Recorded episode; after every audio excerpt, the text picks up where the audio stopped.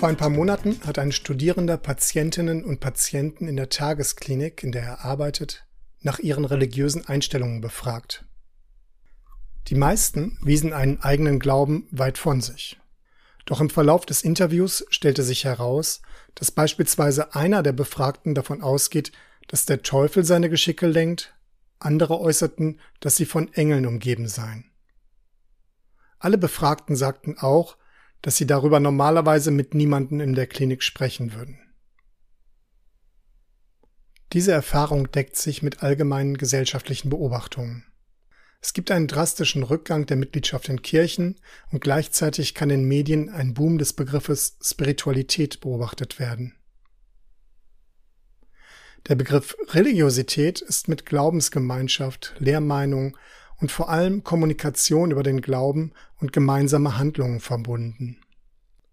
Spiritualität dagegen kann als individuelles Gefühl der Verbundenheit mit etwas, was über mich selbst hinausgeht, verstanden werden. Das kann die Verbundenheit mit Menschen, Natur oder etwas Göttlichem sein.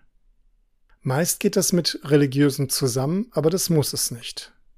Spiritualität entsteht, wenn wir uns mit dem, was uns umgibt, in Resonanz gehen, um dem eine Bedeutung zu geben. Das war für Menschen schon immer wichtig. Es bekommt aber in einer zunehmend digitalisierten Welt noch mehr Bedeutung.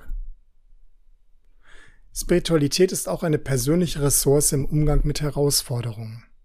Sie ist ein Kompass in einer Welt, in der uns so viele Dinge und Informationen umgeben, dass wir schnell die Orientierung verlieren.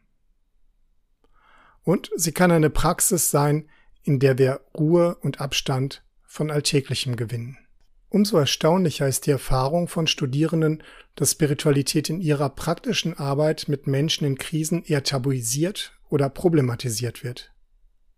Das Gegenteil wäre sinnvoll. Das zeigen auch erste Forschungsergebnisse zu diesem Thema. Zum Beispiel ist nach einer Metastudie von Valavanis und anderen aus dem Jahr 2019 Spiritualität einer der größten Einflussfaktoren für eine positive Bewältigung des Phänomens Stimmenhören. Stimmenhören tritt häufig im Zusammenhang mit einer Schizophrenie auf und kann extrem belastend sein für Betroffene und ihr Umfeld. Qualitative Studien zeigen, dass eine eigene Spiritualität zu einer weniger angstbehafteten Herangehensweise an die Stimmen führen kann und dass eine Auseinandersetzung mit dem Phänomen dann eher möglich ist. Das ist ein Beispiel, weshalb Menschen in Krisen ein Gegenüber brauchen, um ihre eigene Spiritualität als Ressource entwickeln zu können. Es sollte die Aufgabe von Professionellen sein, Menschen bei ihrer Sinnsuche auf der Basis einer eigenen, reflektierten Religiosität und Spiritualität zu begleiten. Bei dem jungen Mann, der den Teufel als bestimmt für sein Leben sieht, wäre es gut hinzuhören, welche Vorstellungen da sind und Fragen zu stellen. Es kann hilfreich sein, Informationen zu geben und eigene Erfahrungen zum Thema zu teilen. So kann sich etwas, was bildlich gesprochen verrückt ist, verändern. Sinnfindung und Spiritualität sind elementare Bedürfnisse von Menschen. Sie sollten mehr in die fachliche Arbeit integriert werden, als das bisher oft geschieht. Vertrauen schaffen, hinhören und Menschen dabei unterstützen, was sie bewegt auszudrücken und hin und wieder Impulse geben. Das ist wichtig bei diesem Prozess. Dafür brauchen Fachkräfte eine eigene, reflektierte Basis, die ihnen Sicherheit und Know-how gibt.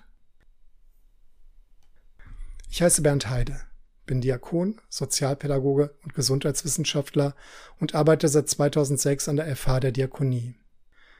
Ich empfinde es als Segen, Menschen im Studium bei persönlichen Klärungsprozessen und Sinnsuche begleiten zu können. Ich bin mir sicher, dass das Auswirkungen darauf hat, wie Sie Menschen in Krisen begegnen. Musik